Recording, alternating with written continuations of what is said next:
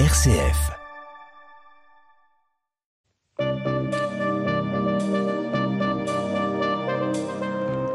C'est la fin de ce journal. Merci de l'avoir suivi. L'actualité vaticane et internationale revient demain matin à 8h30. Excellente soirée à toutes et à tous.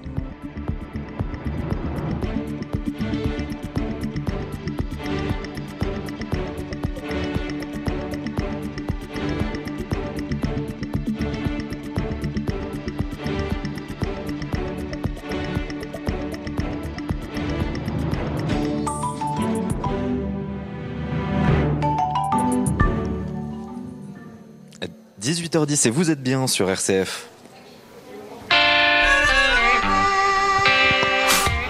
Bonsoir et bienvenue à toutes et à tous dans le 18-19 régional. Un 18-19 depuis la Maison de la Culture de Clermont-Ferrand s'y déroule jusqu'à samedi le 44e Festival international du court-métrage de Clermont. L'occasion de vous plonger au cœur de cet art laboratoire du cinéma. Deux invités ce soir dans le 18-19, dans 10 minutes, Laura Thomasé, membre de l'organisation du festival, nous rejoindra. Et après le journal de 18h30, un réalisateur, scénariste et acteur sera avec nous. Et puis nous replongerons sur les traces de François de Sales en Haute-Savoie ce soir, mort il y a 400 ans et pourtant homme moderne pour son temps. Il est devenu saint patron des journalistes et des écrivains. Deuxième épisode du feuilleton de la semaine avec Vanessa Sanson tout à l'heure à 18h50. Et puis votre rendez-vous d'actualité, c'est à 18h30 en compagnie de Charlotte Mongibaud. Bonsoir Charlotte. Bonsoir Corentin, bonsoir à toutes et à tous. quels sont les titres de l'actualité ce soir? Fin de l'obligation du port du masque à l'extérieur, demain fin des jauges dans les stades et les salles de spectacle.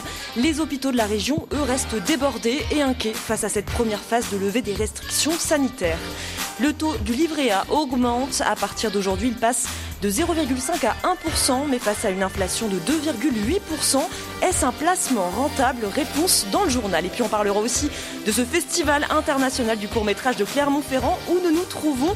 Nous parlerons du pop-up, première année cette année, du prix YouTube du festival et puis votre météo de demain, toujours un temps pluvieux, sauf dans la Drôme et dans l'Ardèche. Merci beaucoup Charlotte, on vous retrouve donc tout à l'heure à 18h30. Euh, mécanique, métallurgie et carrosserie au menu du reportage du jour et un soupçon d'électricité aussi. Nous découvrons dans 5 minutes Mecabourg, un réseau d'entreprises made in Bourg-en-Bresse. Mais d'abord, c'est l'heure du clin d'œil positif. Bande d'annonces. 18-19, une émission présentée par Corentin Dubois. Je vais vous raconter une histoire. Tu crois que des choses impossibles peuvent se produire? Des miracles? Je n'oublierai jamais ce que j'ai vu. Je suis vraiment navrée, mais je, je ne sais même pas ton nom. Je suis Jésus. Faites-vous partie des 300 millions de personnes à travers le monde qui ont regardé la série à succès sur la vie de Jésus Les deux premières saisons de The Chosen sont passées sur C8 pendant les vacances de Noël à Annecy. Un couple de paroissiens s'est emparé de la série pour évangéliser. Et c'est votre clin d'œil du soir, Victorien. Bonsoir. Bonsoir Corentin, bonsoir euh, à tous. Euh, oui, avant de de Marina et de Franck, les deux paroissiens d'Annecy qui ont littéralement flashé sur la série. Bien, laissez-moi rappeler à nos auditeurs ce qu'est euh, The Chosen et pourquoi la série a beaucoup fait parler en France. The Chosen, hein, c'est au départ une idée d'un réalisateur américain, Dallas Jenkins. Son ambition, retracer le parcours de Jésus de Nazareth à travers le regard de apôtres, une série sur le temps long, sur sept saisons, c'est l'idée de départ du réalisateur. Problème, aucune chaîne n'est intéressée et souhaite prendre le risque de financer une série évangélique. Dallas Jenkins n'a d'autre choix que de demander l'aide de la communauté catholique. Il ouvre alors une campagne de financement participatif deux ans plus tard, le réalisateur annonce avoir récolté plus de 10 millions de dollars. Et c'est ainsi que le phénomène The Chosen est lancé à travers le monde. Les deux premières saisons ont été diffusées sur C8 à Noël. Une troisième saison est en préparation. Comment on explique son succès, Victorien? Eh bien déjà parce que c'est une première, une série sur la vie publique de Jésus dont le Christ n'est pas le héros, et oui, le personnage principal de cette série, ce n'est pas Jésus, ce sont bien ses futurs apôtres, ses disciples, et on s'identifie à eux. Là d'ailleurs réside le succès de toute série, on s'attache aux personnages, et surtout, on en parle autour de nous. C'est d'ailleurs euh, l'ambition de Jean-Damien Bouillet. Il est le responsable marketing et communication de la société Sage, qui distribue The Chosen en France. On l'écoute. L'objectif, c'est euh, que chacun puisse le montrer dans une salle paroissiale, dans le cinéma de, de sa ville. C'est de créer un débat, c'est qu'on parle de Jésus, c'est qu'on évangélise. Et en France, ce sont plus de 4300 chrétiens qui se sont inscrits pour devenir ambassadeurs de la série. Les ambassadeurs peuvent ainsi recevoir des outils pour animer des projections publiques ou des groupes de partage à la maison. J'imagine que Marina et Franck, les deux donc anéciens que vous avez rencontrés, victoriens, font partie de ces ambassadeurs? Eh oui, on évoquait euh, ces deux prénoms, Marina Franck, ce couple de paroissiens anéciens. Eh bien, euh, oui, il a découvert la série il y a quelques mois, avant euh, le doublage de la série en français. C'est un électrochoc pour eux, très engagés dans leur paroisse. Ils aident les jeunes adultes à se faire baptiser et le couple, eh bien, va monter un groupe de partage de la foi autour de la série. Écoutez plutôt Marina qui nous détaille justement, eh bien, l'idée de ces groupes de partage autour de euh, cette série. Quand il y a un miracle, quand il y a euh, quelque chose de très important, c'est vraiment les, mots de, l'évangile. Donc euh, c'était de partir d'un extrait avec les vraies paroles et après les retrouver dans l'évangile et en discuter derrière c'est un groupe qui devrait se réunir une fois par mois pour euh, évangéliser et surfer aussi sur donc le succès euh, de The Chosen. C'est une série tout public, euh, déconseillée simplement au moins de 10 ans. Eh bien, merci beaucoup Victorien Duché de RCF Annecy pour ce clin d'œil positif culturel aujourd'hui. Merci beaucoup. Merci, à très bientôt.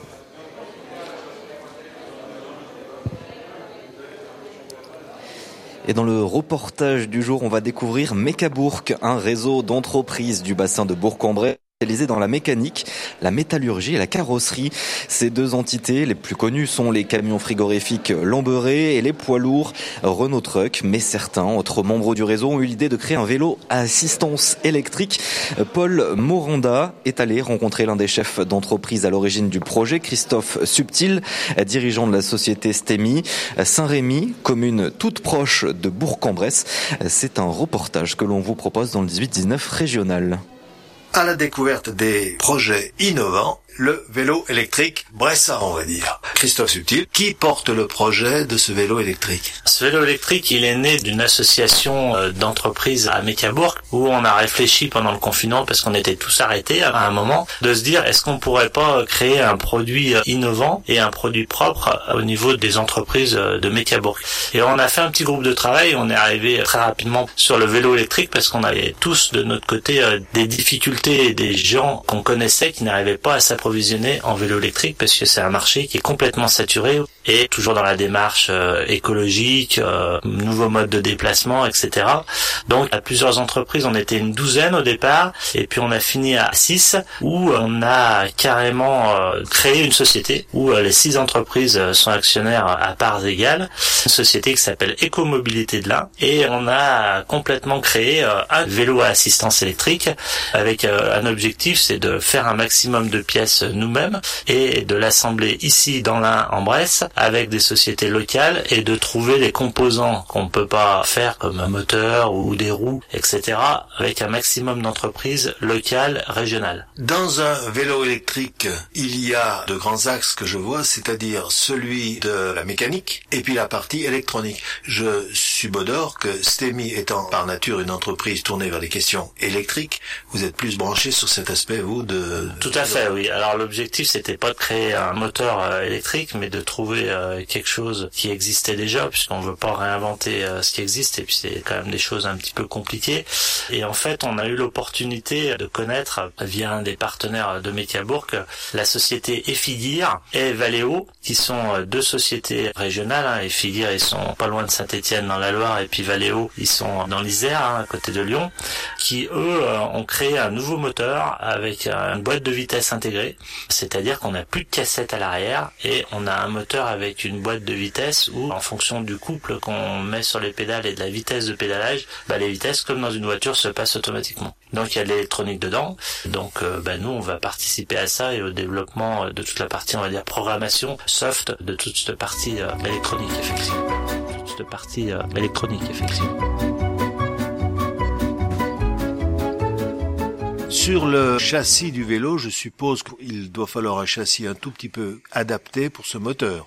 Oui, tout à fait. Le cadre est différent d'un vélo classique puisqu'il y a la partie montage du moteur qui est spécifique et qui est, un peu lourde aussi, donc euh, qui demande des supports euh, renforcés et pas du tout euh, standard par rapport à un vélo classique. Oui. Donc c'est un travail un peu particulier qui va donc euh, intéresser la partie mécanique de ce. Tout à fait. Donc euh, notre objectif, nous, euh, on a terminé notre proto, donc on a fait complètement le cadre et on l'a conçu, dessiné et produit à partir de tubes qu'on a cintrés, qu'on a soudés, qu'on a peints, etc. Pour complètement créer un cadre.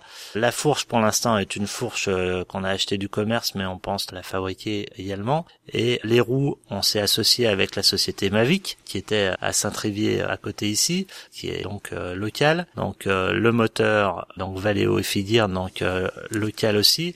Et on est à la recherche de quelques partenaires sur certains accessoires, garde-boue, pièces plastiques, où on a des fabricants dans la plasturgie à Oyonnax qui sont des sous-traitants de fabricants de vélos avec lesquels on va pouvoir travailler également sur ces produits-là. Qui dit aspect technique, le cadre est en acier ou en métal léger Sur le proto qu'on a fait, le cadre est en acier. Pour l'instant, euh, il est prévu en acier pour sa robustesse et on est sur de l'acier haute performance. Donc on est en train de travailler sur une recherche de poids, mais notre objectif c'est de faire un vélo qui soit aussi modulable. Donc on va faire un vélo ce qu'on appelle city, donc plutôt pour les villes et les chemins, mais on souhaiterait aussi pouvoir avec la même base pouvoir faire un vélo cargo, donc pour le transport de marchandises qu'on appelle aujourd'hui le transport du dernier kilomètre qui va se développer dans les villes moyennes et les grandes villes très rapidement. Alors, on a une particularité en Bresse, c'est que historiquement on avait une marque de vélo à Bourg-en-Bresse qui s'appelait Radior. Donc euh, on a décidé de reprendre cette marque qui était libre aujourd'hui au niveau euh, commercial et dépôt de marque. Donc on reprend cette marque euh, à notre compte pour réutiliser cette marque qui est historique sur Bourg-en-Bresse. C'était une marque qui faisait des cycles et des motocycles aussi derrière, des petites motos de l'après-hier à la fin des années 60. On s'est documenté auprès de la famille pour avoir un petit peu l'historique de cette marque. Donc c'est plutôt intéressant et c'est un clin d'œil sympa avec une vraie le prototype de ce vélo assistance électrique, ses créateurs espèrent commencer les pré-séries cette année. 18-19, l'invité. C'est le plus grand festival de cinéma consacré au format court et il est dans notre région, ici à Clermont-Ferrand, où nous nous trouvons jusqu'à samedi les professionnels du court métrage, le public déambule dans les rues de la capitale auvergnate, dans les couloirs de la maison de la culture pour découvrir le cinéma dans sa forme la plus expérimentale, un laboratoire à talent, le court métrage. Et nous sommes au cœur de cette 44e édition du Festival international du court métrage de Clermont-Ferrand. À mes côtés, Laura Thomasé, bonsoir. Bonsoir. Merci beaucoup d'être avec nous. Donc vous faites partie de l'organisation euh, du festival, festival qui avait malheureusement euh, fait les frais de euh, la pandémie l'année dernière. Il n'avait eu lieu donc qu'en ligne. Retour en présentiel cette année, retour des émotions, des rencontres aussi.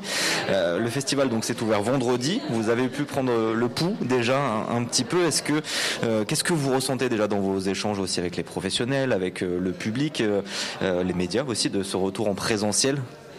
Eh ben, je crois qu'on est tous vraiment très très contents de pouvoir se retrouver parce que c'est vrai que le cinéma, avant tout, ça se passe dans une immense salle avec un grand écran où on est tous ensemble dans le noir et c'est là qu'en fait euh, il y a quelque chose qui se passe vraiment, que ce soit pour les réalisateurs ou pour le public, c'est important de vivre ça ensemble.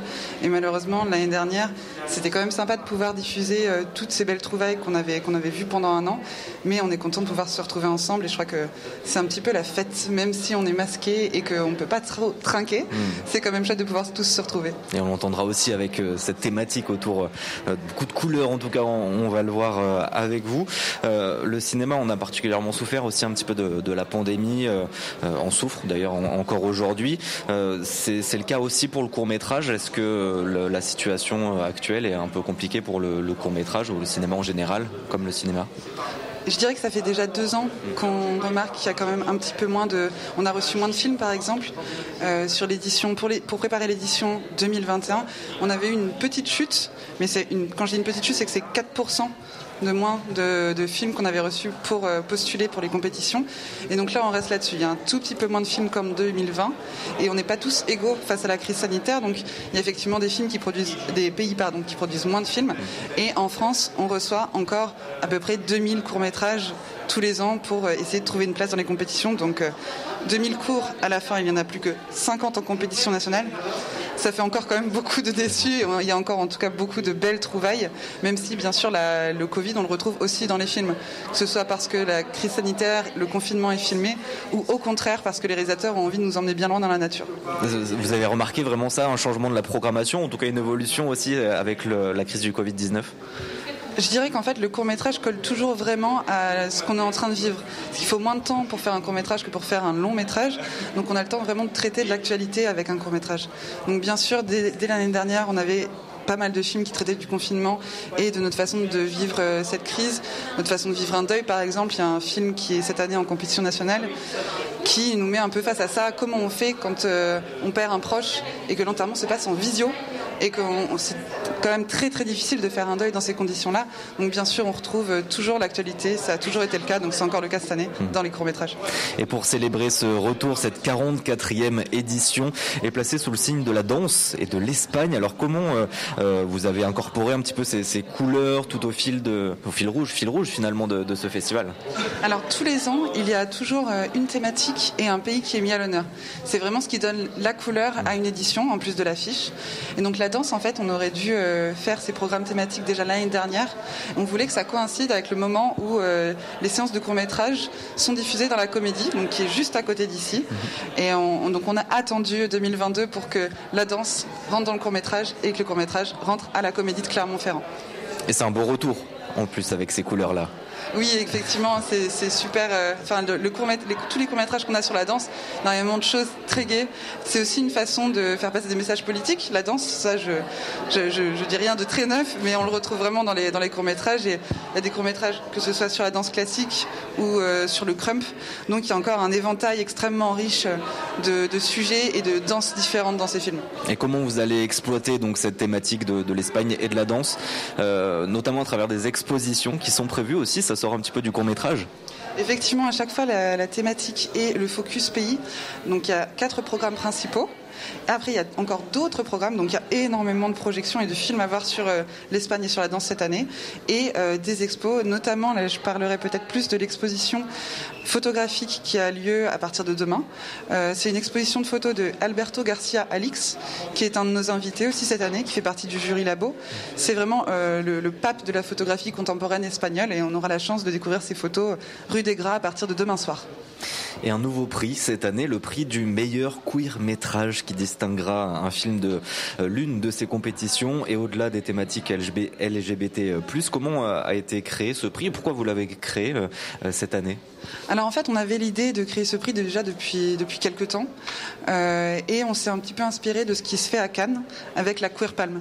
Donc on est rentré en, on a on a rencontré la personne qui s'occupe de cette Queer Palm à Cannes, qui nous a guidés et lui-même s'était inspiré de ce qui se passe à Berlin.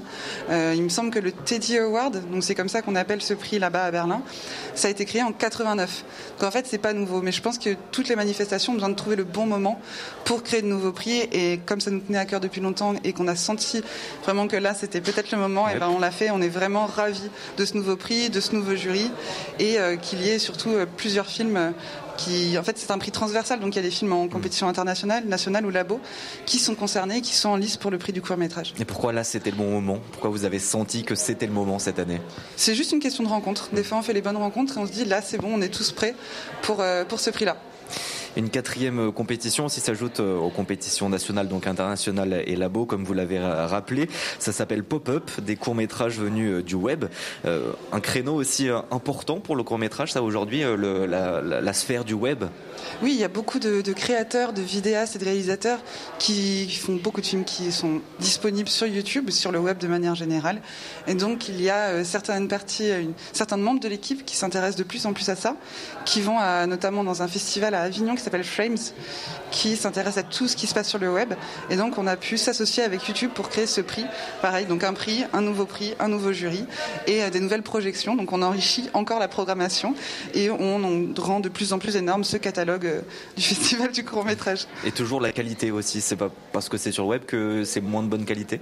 Non, c'est juste différent. C'est d'autres propositions, mais c'est tout aussi qualitatif que tout ce qu'on propose. Qu'est-ce que permet le, web finalement? Hum, bah, peut-être d'explorer de, nouveaux formats. On a un film qui fait 3 minutes, on a un film qui fait 20 minutes. Donc c'est un peu comme le court métrage, on, retrouve des choses euh, mm. encore très différentes, mais c'est des, euh, réalisateurs qui n'ont pas forcément eu euh, la même carrière que ceux qu'on va retrouver en compétition nationale, inter ou labo en fait. C'est juste des parcours de vie, je pense, différents, avec des histoires différentes, des choses différentes à nous dire et un mélange de générations aussi lors de ce, festival à travers les thématiques, mais aussi euh, on le voit aussi euh, autour de nous avec des âges très différents, des, très jeunes, des enfants, euh, des personnes un peu plus vieilles, mais il y a ce mélange, il était important de le mettre en avant aussi dans, ce festival-là cette année. Oui, alors ça, c'est vrai que ça fait très très longtemps que le festival essaye de proposer des choses pour tout le monde, donc pour tous les goûts et surtout pour tous les âges. Donc les, les Clermontois, quand on rencontre des, des Clermontois qui sont nés ici, qui ont été à l'école ici. On sait que presque déjà en maternelle, ils ont commencé à aller voir des courts-métrages avec leur école. Il y a des programmes pour les enfants à partir de 3 ans. Puis à partir de 5 ans, on a vraiment euh, des, hmm. classes d'âge vraiment précises et on essaie de faire plaisir à tout le monde. Après, il y a un programme enfant aussi qui est pour toute la famille. Donc là, on peut y aller avec un petit de 3 ans, un petit de 10 ans et avec sa grand-mère. Tout le monde s'éclate dans cette séance. Merci beaucoup Laura Thomasé d'avoir été avec nous. Je rappelle, vous faites partie de l'organisation du Festival international de courts-métrages de Clermont-Ferrand et on aura un autre invité dans des minutes après le journal régional de Charlotte Mongibaud. Merci beaucoup d'avoir été avec nous. Merci. La vie de tout individu est jalonnée d'étapes de croissance. Ces étapes sont incontournables, mais certaines sont plus difficiles à franchir que d'autres. C'est le cas de la crise du milieu de vie, qui intervient entre 45 et 55 ans, qui peut donner un nouveau souffle à notre existence, comme avoir l'effet dévastateur d'un ouragan. Pour en parler, Anne-Laure Drouard-Chanel reçoit cette semaine Bénédicte Lucereau, thérapeute. Voyage intérieur, c'est ce mercredi à 15h. 18h30 sur SF, l'heure du journal régional régional présenté par Charlotte Mongibaud. Bonsoir Charlotte. Bonsoir Corentin, bonsoir à toutes et à tous. Fin de l'obligation du port du masque à l'extérieur dès demain, fin des jauges dans les salles euh, de spectacle, dans les stades. Les hôpitaux de la région, eux, restent débordés et inquiets face à cette première phase de levée des restrictions sanitaires.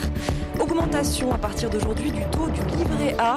Il passe de 0,5 à 1%, mais face à une inflation de 2,8%, est-ce un placement rentable? Réponse dans le journal. On parlera aussi de ce Festival international du court métrage de Clermont-Ferrand où nous nous trouvons actuellement. Zoom sur cette première édition du prix YouTube. Et puis votre météo de demain, toujours un temps pluvieux, des températures en hausse.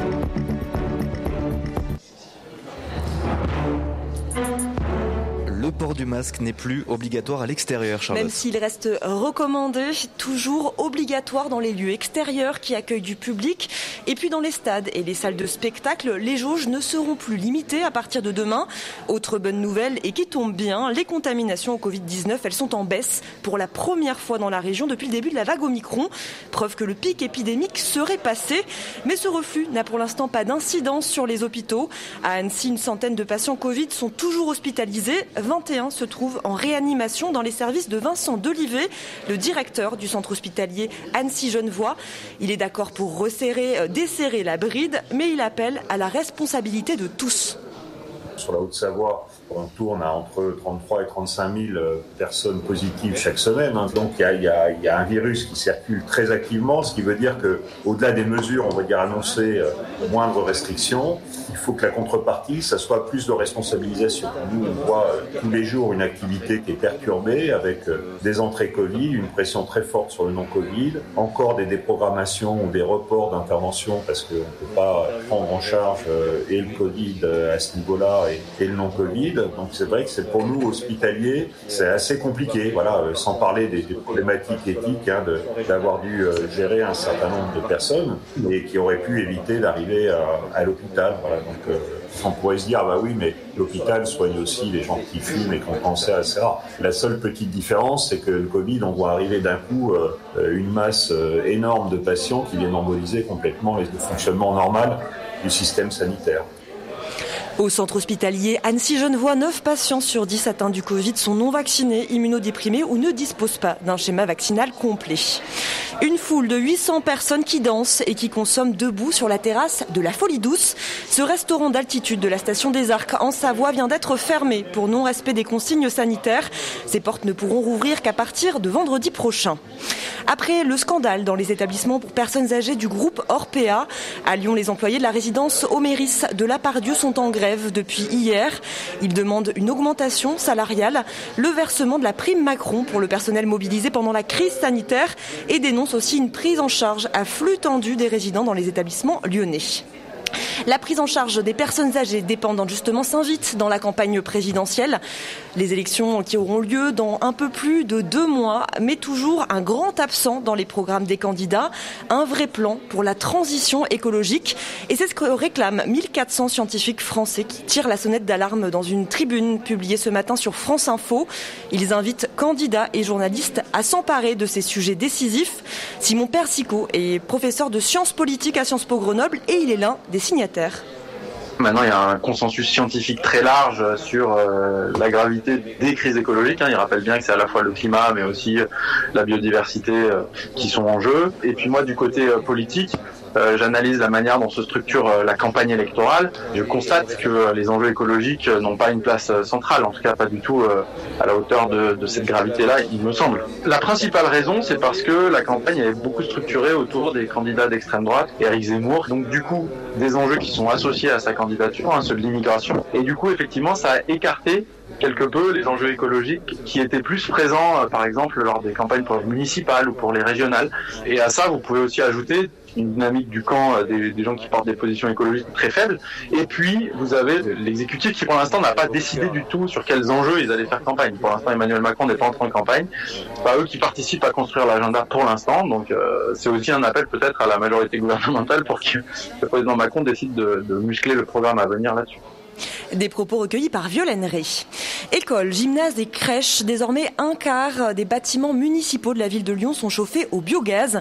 C'est un gaz produit par la fermentation de matières organiques composées essentiellement de méthane, une énergie 100% renouvelable et qui gagne du terrain dans le cadre de Lyon 2023 pour atteindre la neutralité carbone. Les petites et les moyennes entreprises de la région surveillent elles aussi leur consommation énergétique grâce à un nouvel outil, une application mobile qui s'appelle Green Quiz et qui permet d'évaluer l'empreinte carbone de sa boîte, de savoir où on en est et aussi de trouver des solutions pour consommer moins d'énergie.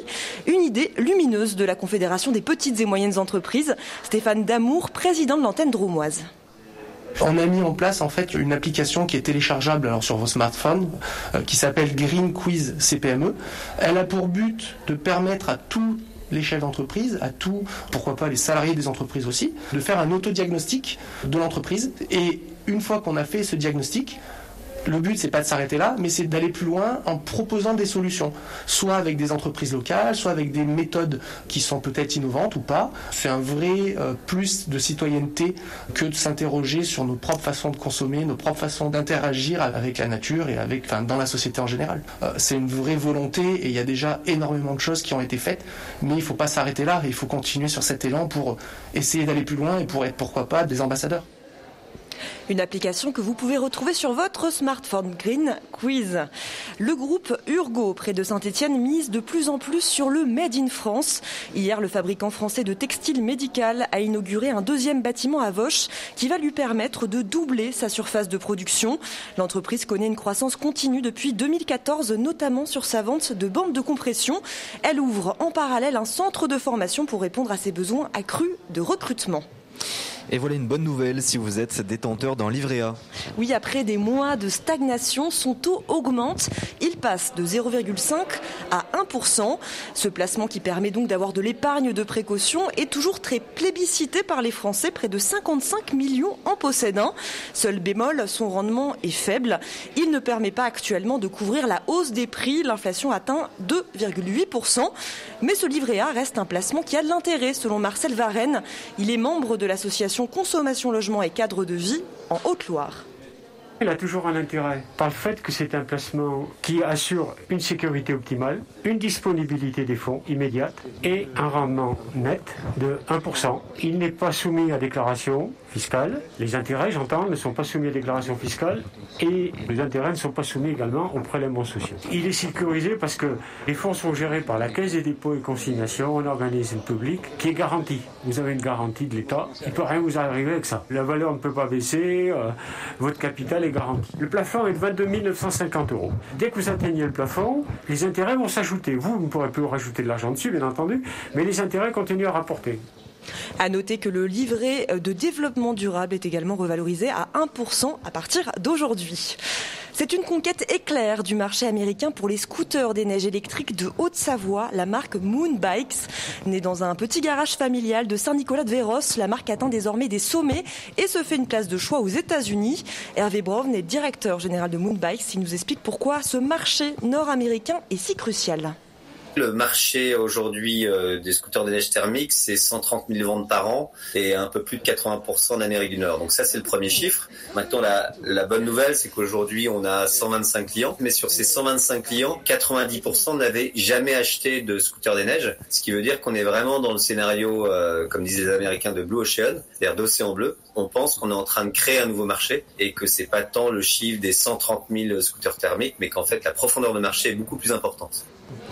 Et pour acquérir, un scooter des neiges 100% électrique, il faut y mettre le prix 7500 euros l'unité. Le véhicule affiche une vitesse de pointe estimée à 42 km heure. Seul point noir, la question du recyclage des batteries qui est encore à l'étude. Cette année, la Biennale internationale du design de Saint-Etienne sera XXL. Elle va s'étirer sur quatre mois, du printemps jusqu'à l'été, soit l'édition la plus longue depuis sa création.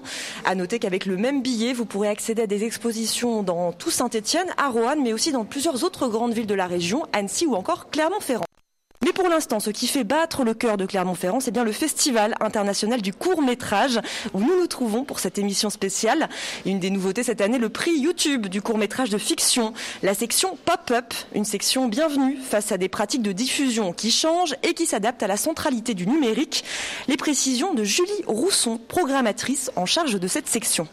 C'est une plateforme de diffusion directe euh, pour trouver un public. Donc c'est vrai que euh, y a beaucoup beaucoup de cinéastes euh, qui posent leur court-métrage, qui postent leur court-métrage directement sur YouTube sans forcément attendre d'être sélectionnés en festival parce que ils préfèrent être vus d'abord. Certains parce qu'ils ont tenté en festival que les festivals les ont sélectionnés ou pas.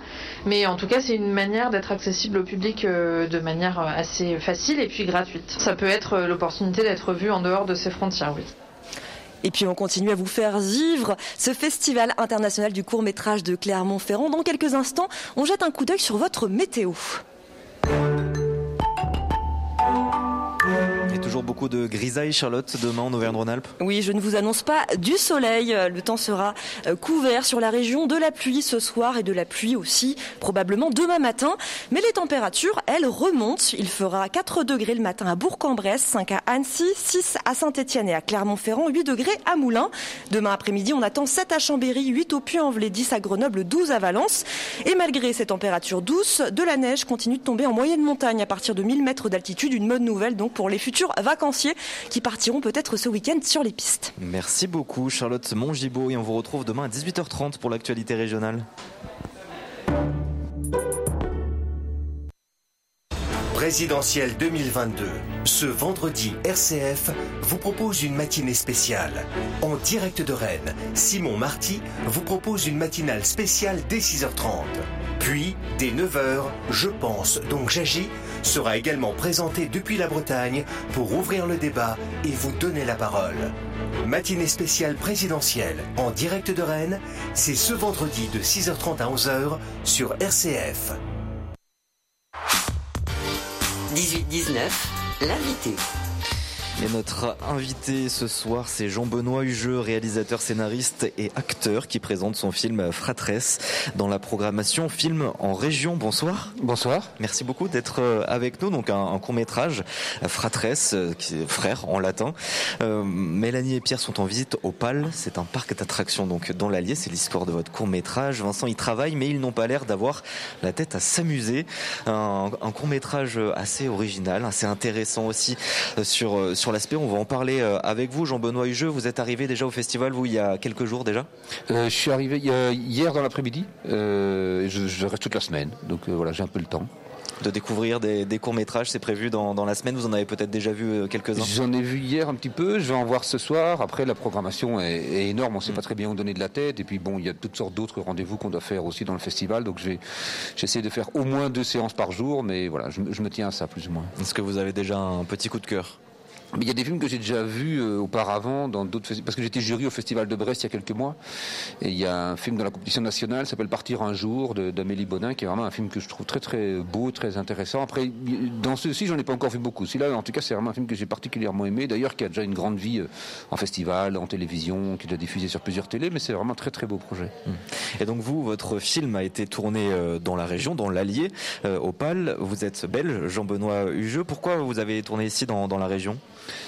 euh, c'est un peu une longue histoire parce qu'au tout début, je voulais euh, tourner euh, dans, le, dans la, ville qui a été créée à côté d'Euro Disney, une ville qui a été créée toute pièce, qui est une espèce de compensation d'Euro Disney à la région, avec toutes des fausses rues, un peu en stuc, etc. Et je me suis vite rendu compte que je n'aurais pas les droits, que ça allait être très très compliqué, j'allais devoir tourner en caméra cachée, et Euro Disney n'allait jamais me laisser passer, ils ont des avocats qui sont des, des, caïmans. et donc en discutant avec Vincent Calouza, qui est un ami à moi, qui est ici programmateur au festival, euh, il m'a dit, mais tu sais, nous on a un parc qui est très très connu dans la région en tout cas, qui s'appelle le PAL, euh, et euh, le directeur est très sympathique, tu peux toujours retenter ta chance, et j'ai tenté ma chance effectivement, et le directeur m'a dit, écoutez, avec grand plaisir, vous venez quand vous voulez, comme vous voulez, j'ai été accueilli vraiment à bras ouverts au PAL, et donc c'est devenu le décor du film.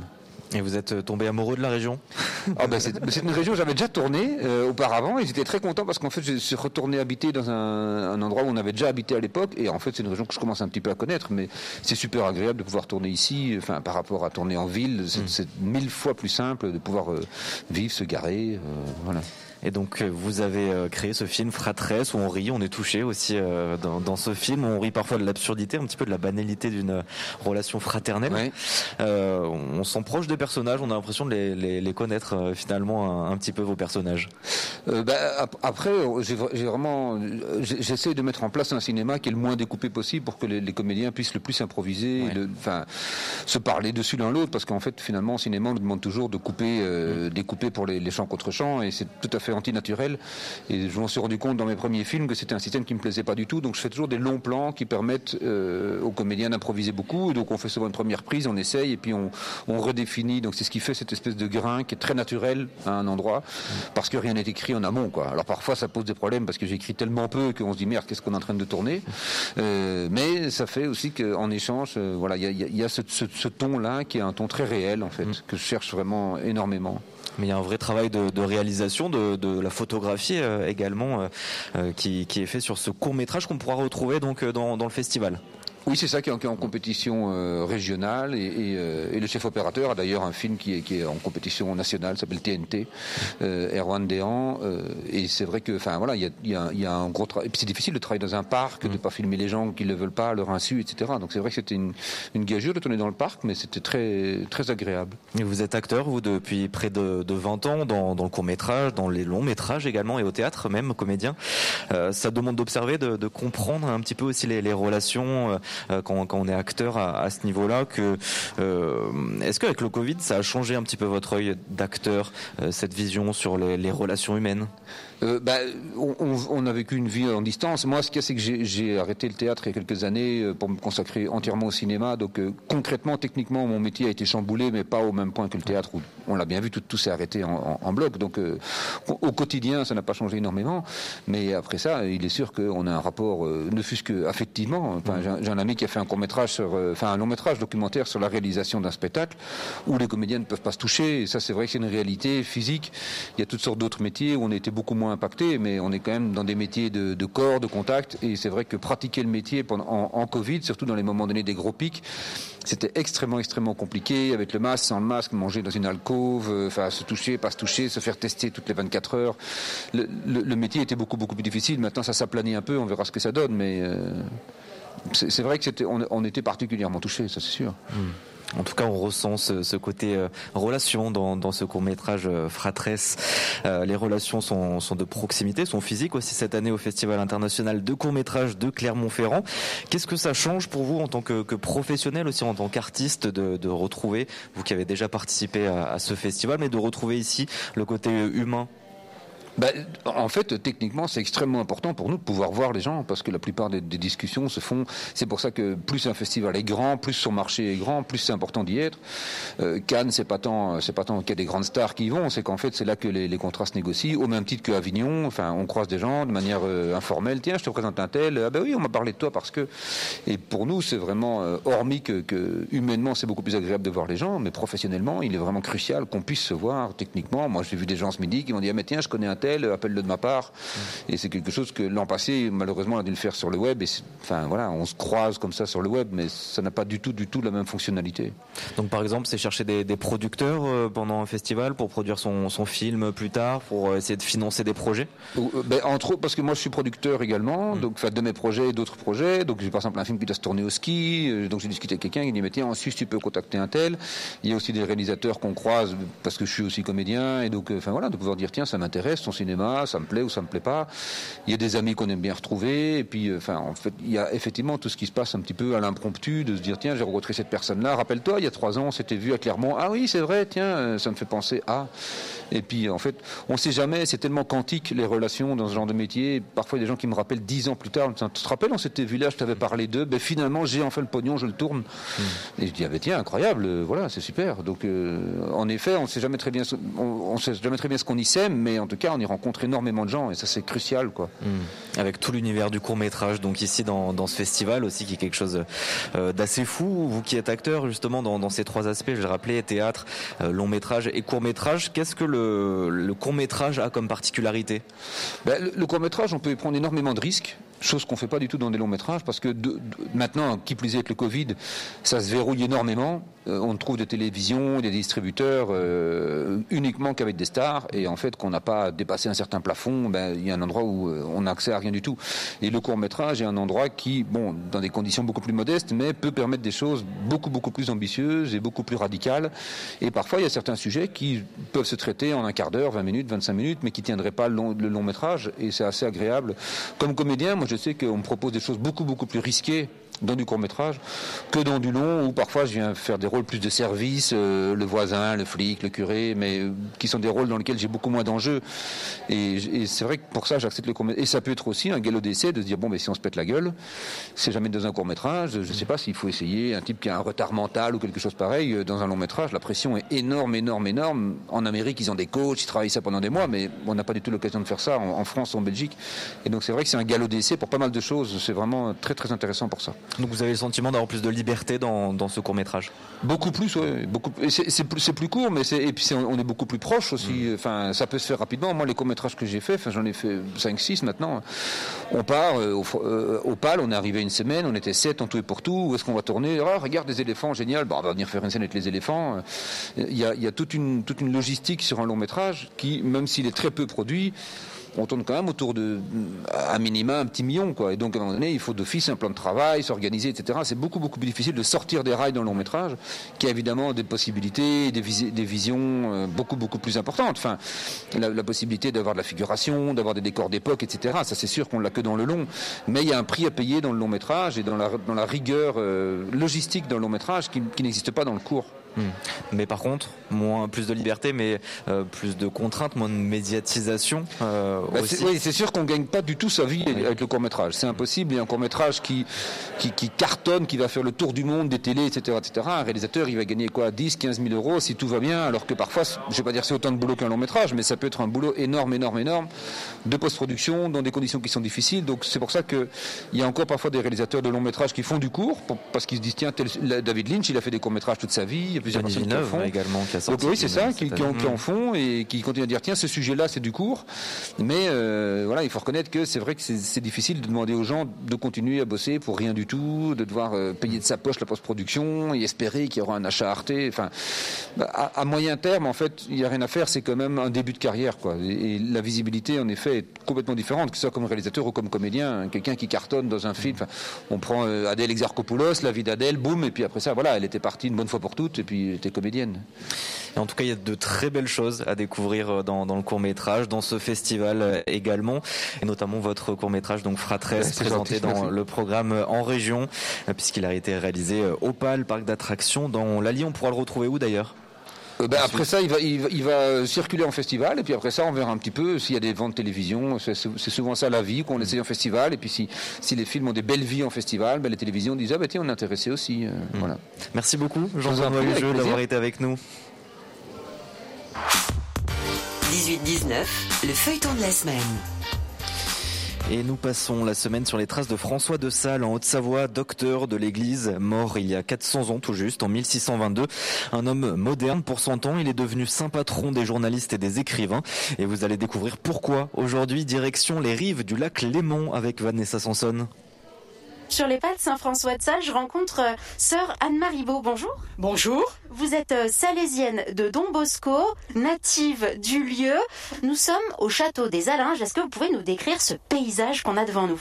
Euh, Le duc de Savoie donc possédait ces deux châteaux et François de Sales est arrivé au château le 14 septembre 1594. Il a été ordonné prêtre donc en 1593 et à cette époque-là, cette zone de la Haute-Savoie, le Chablais, euh, est passée au, protestantisme. On dit, je ne sais pas si c'est une légende, qu'à Tonon, il ne reste que une quinzaine de catholiques sur, sur 3000 habitants et il décide en tant que jeune prêtre, il se porte volontaire pour aller reconquérir au catholicisme cette région. Qu'est-ce qui le motive? Tout d'abord, c'est euh, une demande euh, du duc de Savoie qui a pu reconquérir le Chablais. Il va demander à l'évêque d'envoyer des missionnaires dans le Chablais. Il envoie une cinquantaine de missionnaires avant la venue de François de Sales. Très mal passé. Donc, un autre procédé va se mettre en, en place avec la venue de François de Sales et de son cousin Louis. Ils vont essayer d'avoir une, une, démarche qui sera apostolique auprès de, de, la population. On précise qu'ici on a une vue splendide sur toute la région. On voit le lac Léman, on a une vue à, à 360 degrés, même les montagnes suisses derrière. La Dandoche, l'un des plus fameux massifs du Chablais. Et François de Sales, pendant cette mission, les premiers mois, les premières années, il se réfugiait ici pour dormir parce que c'était pas un contexte du tout sécurisé. C'était très dangereux au départ pour lui d'habiter directement à Tonon. Euh, on sent aujourd'hui qu'il fait pas très chaud, eh bien tous les jours, il faisait ses 5-6 kilomètres aller-retour euh, entre Tonon et le château des Alinges. On va aller se mettre au chaud, tiens, à l'intérieur de la, de la chapelle. Oh, on imagine bien l'ambiance ici euh, de ces missionnaires euh, qui rentraient et qui célébraient entre eux. C'est l'occasion peut-être d'évoquer des images d'Épinal liées à cette euh, mission de Saint-François de Sales en Chablais. On dit qu'il s'est euh, abrité des loups en grimpant euh, sur les châtaigniers, qu'il a été attaqué aussi plusieurs fois et qu'il en a qu'il en a réchappé. Le succès n'a pas été au rendez-vous tout de suite. Hein.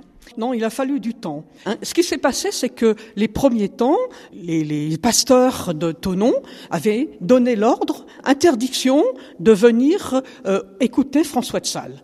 Donc François de Sales s'est dit bon, ben ils veulent pas venir m'écouter, hein, et ben moi je vais aller vers eux en écrivant des petits papiers, des tracts qui racontent l'histoire, euh, un petit peu euh, les, les, faits principaux de la foi catholique, et même c'était les soldats qui l'aidaient à, à recopier les tracts, vous voyez ici au château. Puis après il a fait venir une imprimerie depuis Chambéry. Mais donc ces tracts, hein, il les mettait, il les glissait sous les portes ou les, il les affichait un peu partout dans, dans Tonon. Il s'est fait aimer des gens. Ça pour lui c'était très important. Tout par amour et un par force. Voilà, tout à fait. Et il avait quand même un don de persuasion. Hein.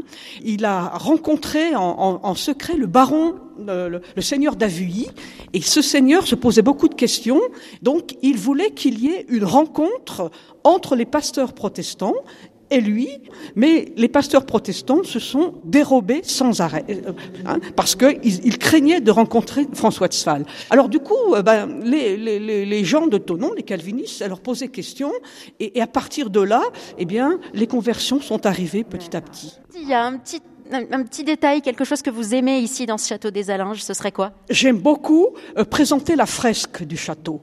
On a une, une plante sur la gauche toute petite et quand on va sur la droite, elle a poussé. Et ça me fait penser à la phrase de François qui dit il nous faut fleurir là où Dieu nous a plantés. Et vous voyez que la, la dernière partie, cette plante a une forme de cœur. Donc, ce qui est important, ben, c'est de fleurir en amour. Merci, Sarah Marie. Et demain, rendez-vous à Annecy pour savoir quel évêque a été François de Sales. Et découverte d'un groupe burgien ce soir, les Paper Plane, un rock dur, un brin mélancolique et puissant, servi dans une sauce pop à l'anglaise pour le plus grand plaisir des oreilles. Issu de l'album Windows Breaking Hammer, on écoute le titre N the Dinosaur, Argonne. Déjà 11 ans d'existence, ce groupe burgien sillonne tout le département pour le beau partage de riffs et de musique supersonique.